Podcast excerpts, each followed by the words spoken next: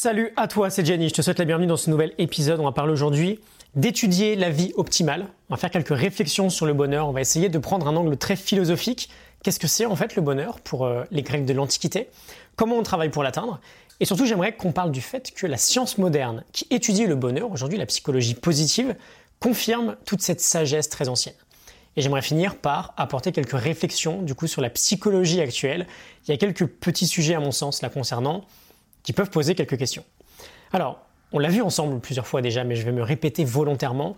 Qu'est-ce qu'on fait chaque jour dans notre travail quotidien ensemble? On étudie la fermeture du gap qu'il pourrait y avoir entre notre nous actuel et notre meilleur, nous possible.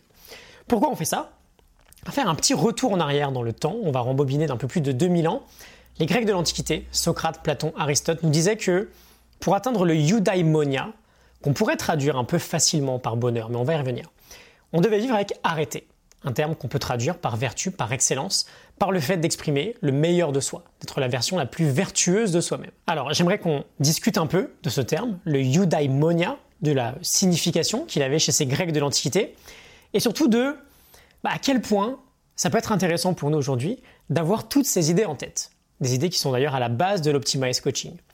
Eudaimonia, si on regarde l'étymologie, on pourrait dire que c'est un bel esprit ou une belle âme, une belle âme intérieure. C'est une notion très développée par Aristote, qui avait déjà été évoquée avant par Socrate ou par Platon. Platon qui était d'ailleurs le mentor d'Aristote. Pour Socrate, l'idée majeure était que la vertu, ou arrêter, l'excellence, c'est une forme de connaissance nous permettant d'accéder au highest good, le summum bonum, le souverain bien en latin. le bonheur en fait ce souverain bien, c'était précisément le eudaimonia pour, euh, pour Socrate. Pour Platon, c'est un peu la même chose. Le eudaimonia, on pouvait l'atteindre lorsque nos pensées et nos comportements étaient dirigés vers quelque chose de juste. Il disait que le malheur, le mal-être, c'était la résultante de faire quelque chose dont on savait que ce n'était pas vraiment juste. Et donc on a Aristote juste après, qui travaille beaucoup plus profondément sur cette notion de eudaimonia, qu'on peut traduire du coup plus par épanouissement que par bonheur. Le bonheur aujourd'hui, ça a plutôt une notion euh, très hédonique en fait, euh, peut-être plus axée sur le plaisir.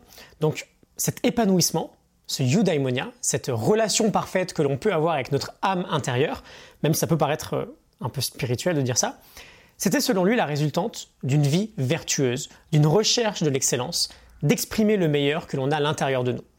Dans les éthiques à Nicomaque, Aristote nous dit que le bonheur, il nous dit, pardon, le bonheur est, suivons-nous, l'activité de l'âme dirigée par la vertu. C'est pour ça ensemble, en permanence, qu'on parle de gap. Quand il y a un trop gros gap entre notre nous actuel et notre meilleur nous possible, on exprime des choses qu'on voudrait plutôt éviter en fait, du regret. J'aurais pu faire mieux et j'ai pas fait ce que je voulais faire, de l'anxiété. Alors que quand on ferme ce gap, quand on fait de son mieux pour être le meilleur possible, la meilleure version possible de nous-mêmes, il n'y a plus de place pour ces choses-là. On est en fait un peu en paix avec nous-mêmes. Et optimiser sa vie, c'est ça. Actualiser son potentiel, c'est ça. Et ce qui est assez fascinant, c'est que lorsque le mouvement de la psychologie positive a été créé, très récemment, les premières choses qui ont été faites par, euh, par exemple, Martin Seligman, qui en est l'un des piliers, c'est d'étudier cette sagesse. Et ils se sont rendus compte que beaucoup disaient la même chose. C'est en exprimant le meilleur de soi-même qu'on s'épanouit dans la vie. Mais c'est intéressant, pourquoi la psychologie positive a été créée? Parce que potentiellement, en face, il y avait une psychologie négative. Euh, la psychologie négative, qui n'est autre en fait que la psychologie actuelle, la psychologie dans le sens où on l'entend aujourd'hui. Pourquoi psychologie négative? On pourrait même dire en fait plutôt que psychologie, psychopathologie, euh, dans le sens étymologique. La psychologie, c'est l'étude de l'âme. Mais en réalité, aujourd'hui dans notre société, on va pas voir un psychologue, je pense qu'on sera d'accord, hein, quand on est très heureux et qu'on aimerait être encore plus heureux. On va plutôt voir un psychologue aujourd'hui parce qu'on est malade, parce qu'on est malheureux. La psychologie aujourd'hui, c'est l'étude de l'âme malade en fait. C'est une science qui a pour objectif de nous faire passer de moins 10 à 0. Et pas de 0 à 10 ou de moins 10 à 10. C'est un domaine qui nous aide à guérir, pas à nous épanouir. Et c'est pour ça qu'un domaine d'ailleurs autour de la psychologie positive a été créé. Et ça c'est marrant, dans l'Optimize Coaching, on parle d'étudier non pas la psychologie du coup, mais la eudaimonologie, l'étude d'une bonne âme, pas juste l'étude de l'âme. Cet épisode finalement, c'est aussi une invitation. On n'étudie pas aujourd'hui la vie optimale. On n'étudie pas vraiment ce qui nous permettrait de nous épanouir au quotidien, alors qu'on peut le faire. Euh, pour en revenir à la psychologie positive, la science relativement récente, du coup, liée à l'épanouissement. C'est assez, assez sympa de voir qu'il y a d'énormes ponts entre ce qui nous était donné par les anciens philosophes et euh, ce qu'on arrive à étudier entre guillemets dans les laboratoires d'une manière beaucoup plus scientifique aujourd'hui. Tu veux être vraiment heureux? Vis avec vertu. Vise l'excellence dans ton comportement. Fais de ton mieux en fait. Ferme le gap entre ce que tu fais et ce que tu es capable de faire. Donc ok, on a cette idée générale que le bonheur, qui est le bien suprême en fait, le souverain bien, le euh, bonum. J'ai un petit médaillon à, te montrer, summum bonum. Je ne sais pas s'il va faire la mise au point. Euh, petit médaillon de Ryan Holiday, Daily Stoic, très grosse inspiration. Euh, le bonheur, on l'atteint en vivant avec vertu. Mais qu'est-ce que ça signifie, du coup, vivre avec vertu? C'est encore une vraie question. On peut en discuter pendant des heures. D'une manière très macro, très général. Hein. J'aime bien rapprocher la vertu à l'idée de quelque chose de profondément juste. Sur un plan très pratique, si jamais on se demandait, par exemple, à chaque moment, à chaque instant, est-ce que pour moi, ce que je fais actuellement, c'est l'action juste? Je pense qu'on serait beaucoup plus vertueux. Si on veut être un peu plus précis et nommer directement certaines vertus, on en a quatre qui reviennent beaucoup dans la philosophie antique je crois qu'à la base, on les retrouve dans la République de Platon.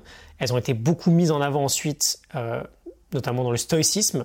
Elles sont assez euh, proches du stoïcisme. Ces quatre vertus sont la sagesse, le courage, la tempérance et la justice. Ce sont les quatre vertus cardinales de la cité selon Platon. On a la sagesse, premièrement, qui concerne la poursuite de la connaissance. Par exemple, dans le stoïcisme, agir avec sagesse, c'est euh, réaliser ce dont sur quoi on a du contrôle et se soucier uniquement de ces choses-là. On en parle énormément ensemble. Le courage ensuite, avoir la force de défendre ce qui est juste. D'ailleurs, Aristote nous précise toujours que chaque vertu se situe entre deux vices, entre la carence et entre l'excès. Être courageux ne signifie pas forcément être dans l'excès, être imprudent ou prendre trop de risques. La tempérance ensuite, la modération en quelque sorte, l'équilibre, euh, on en revient à ce qu'on vient juste de dire avec Aristote. Chaque vertu existe entre deux vices, la carence, la carence pardon, et l'excès. On veut trouver un équilibre. Et enfin la justice, l'idée de vivre en accord avec ses propres valeurs. Et ça nous fait, du coup, je pense, avec la sagesse, le, courage, la tempérance et la justice, quelques points de départ assez sympas. On va bientôt s'arrêter là. Euh, ce que j'ai vraiment envie de te vendre, en fait, aujourd'hui, c'est qu'une vie épanouie, potentiellement épanouie, ça peut s'étudier. Ça peut, on peut étudier comment fermer ce gap. Il y a des tas de gens chaque jour qui proposent de la sagesse pour nous aider à réduire ce gap-là. Notre job ensuite, une fois qu'on a étudié cette sagesse, c'est de passer à l'action, de passer de la théorie à la pratique. Un très bon outil que tu peux mettre en place chaque jour, et on en parlait dans l'épisode précédent. C'est un petit travail d'écriture, très simple, qui te prend euh, une minute, voire deux minutes chaque matin, sur une feuille, sur trois domaines en particulier sur lesquels on revient très souvent, énergie, travail, amour, ou énergie, vie professionnelle, vie personnelle, tu appelles ça comme tu veux, tu notes trois éléments. Le premier, c'est ton identité. Qui veux-tu être dans ces trois domaines de ta vie? Ensuite, Deuxième point, les vertus. Tu notes les vertus que tu veux incarner concernant ces identités-là. Et enfin, tu notes le comportement que tu vas mettre en place ou l'action que tu vas mettre en place dans ta journée, même si elle est très petite. Hein, tu notes la chose que tu vas faire aujourd'hui pour incarner ces vertus, pour te rapprocher de l'identité souhaitée. Je te mettrai un lien vers euh, l'épisode précédent. Si tu l'as manqué, il y a une application euh, très très concrète de cet outil euh, quotidien. Tu as également un lien en description pour t'abonner à mes mails privés. C'est une formation continue et gratuite que je t'envoie chaque matin à 8h30. Chaque mail n'est écrit qu'une seule fois. Donc euh, une fois qu'il est passé, c'est trop tard. N'hésite pas à t'inscrire le plus rapidement possible. Et tu reçois une leçon pour fermer ce gap. Une leçon que j'extrais de mes études quotidiennes sur ce qu'on peut appeler la vie optimale. J'en ai fait mon métier, hein, c'est sans prétention, c'est dans la bonne humeur. Tu peux te désinscrire quand tu veux. Donc n'hésite pas. Je te retrouve demain, demain matin, dans ta boîte mail du coup, et euh, dans quelques jours pour un nouvel épisode. Excellente journée à toi. Étudie la vie optimale. Étudie ce qui peut te rapprocher de cet épanouissement. Excellente journée à toi, très vite. Salut.